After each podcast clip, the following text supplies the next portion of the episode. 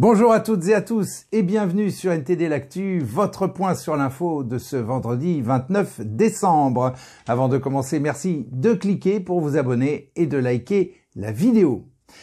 La maire de Romans-sur-Isère, Marie-Hélène Toraval, a exprimé son soulagement et a salué le travail des enquêteurs après qu'ils ont interpellé l'individu qu'il avait menacé de mort via Instagram suite à la mort tragique de Thomas à Crépole. Le prévenu sera jugé demain en comparaison immédiate.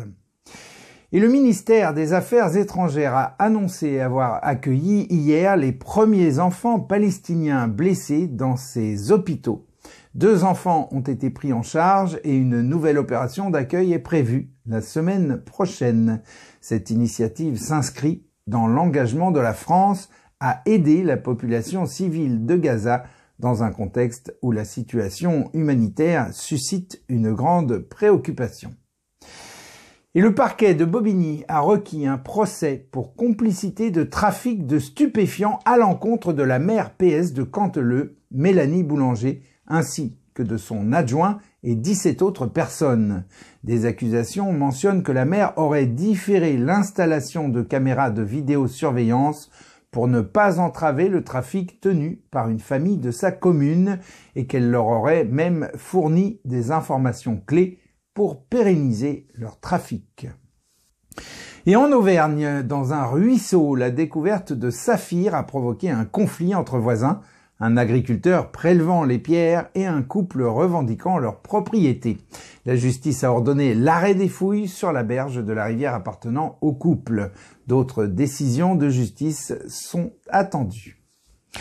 Et dans le Tarn, six médecins ont été sanctionnés pour avoir délivré trop d'arrêts maladie. Ils devront désormais fournir des explications supplémentaires pour chaque arrêt de travail soumis à l'approbation d'un médecin conseil. Cette mesure est qualifiée de vexatoire par un syndicat de médecins dénonçant une violence administrative.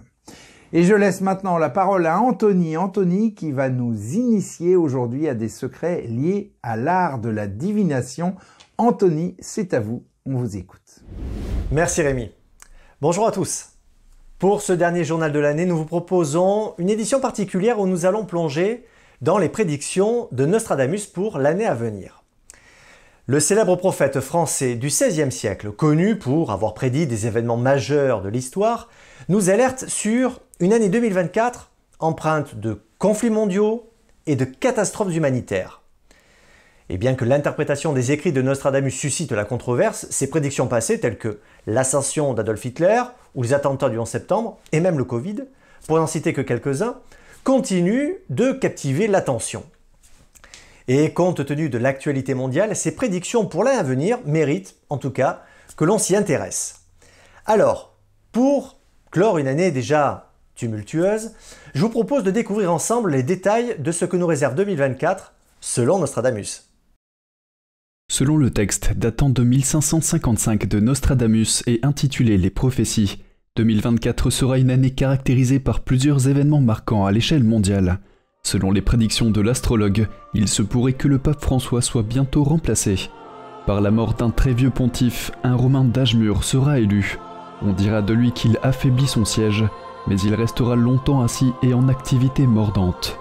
Le pape François a fêté ses 87 ans le 17 décembre et a traversé des problèmes de santé le conduisant à renoncer à la conférence des Nations Unies sur le climat en raison d'une inflammation des poumons et de problèmes respiratoires.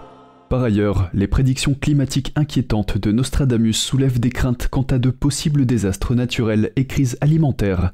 Dans un passage, il fait référence à un désastre climatique. La terre sèche deviendra plus aride, et il y aura de grandes inondations quand on la verra. Il prévoit également une très grande famine due à une vague pestiférée, D'autre part, les écrits énigmatiques du devin semblent évoquer des conflits avec la Chine. Il prévoit des combats et batailles navales et affirme qu'un adversaire rouge deviendra pâle de peur, mettant le Pacifique dans l'effroi.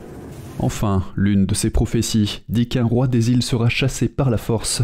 Certains pensent que ce passage fait référence au roi Charles III, et d'après les écrits, ce souverain serait usurpé par quelqu'un qui n'aura pas la marque d'un roi. Le prince William étant l'héritier actuel, Selon certains, le prince Harry, exclu de la famille royale, pourrait correspondre au futur roi de la prophétie.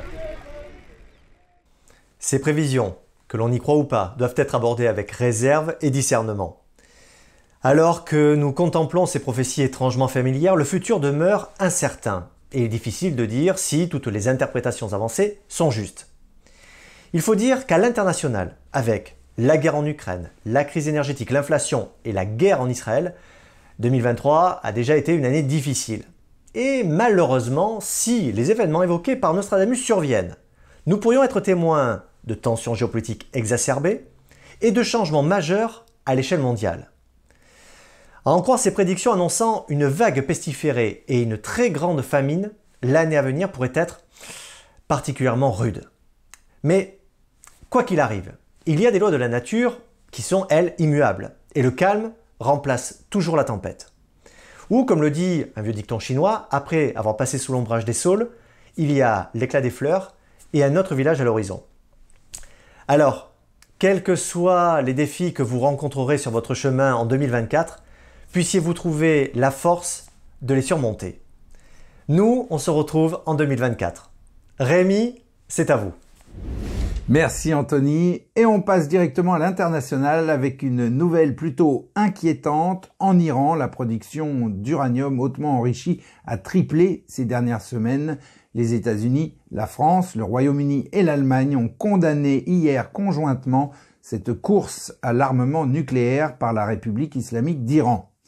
De son côté, le chef de l'organisation iranienne de l'énergie atomique a déclaré que l'Iran ne développait pas de nouvelles capacités, alors que la condamnation commune des principales puissances de l'Ouest mentionne qu'il n'y a, je cite, aucune justification civile crédible à cette accélération, accusant l'Iran d'être, je cite, irresponsable et de mauvaise foi. Et on apprend qu'aux États-Unis, la Heritage Foundation a attaqué en justice la CIA, le think tank l'accuse d'avoir dissimulé des preuves et d'avoir payé des scientifiques pour qu'ils changent leurs conclusions sur les origines probables du Covid dans le but d'écarter la piste de la fuite de laboratoire. Et on passe maintenant aux actualités sur la Chine avec Vladia. Vladia, c'est à vous, on vous écoute. Merci Rémi, bonjour à tous. Deux Chinois sur trois pourraient gagner autour de 255 euros par mois. C'est le chiffre révélé accidentellement par un économiste chinois de haut niveau. Li Shunlei est le vice-président d'un forum économique chinois. Il a mentionné dans un article récent que plus de 960 millions de personnes en Chine touchent un revenu mensuel inférieur à 2000 yuan, soit environ 255 euros. L'article était censé traiter de la demande insuffisante en termes de consommation en Chine, mais il a suscité de vives discussions en ligne.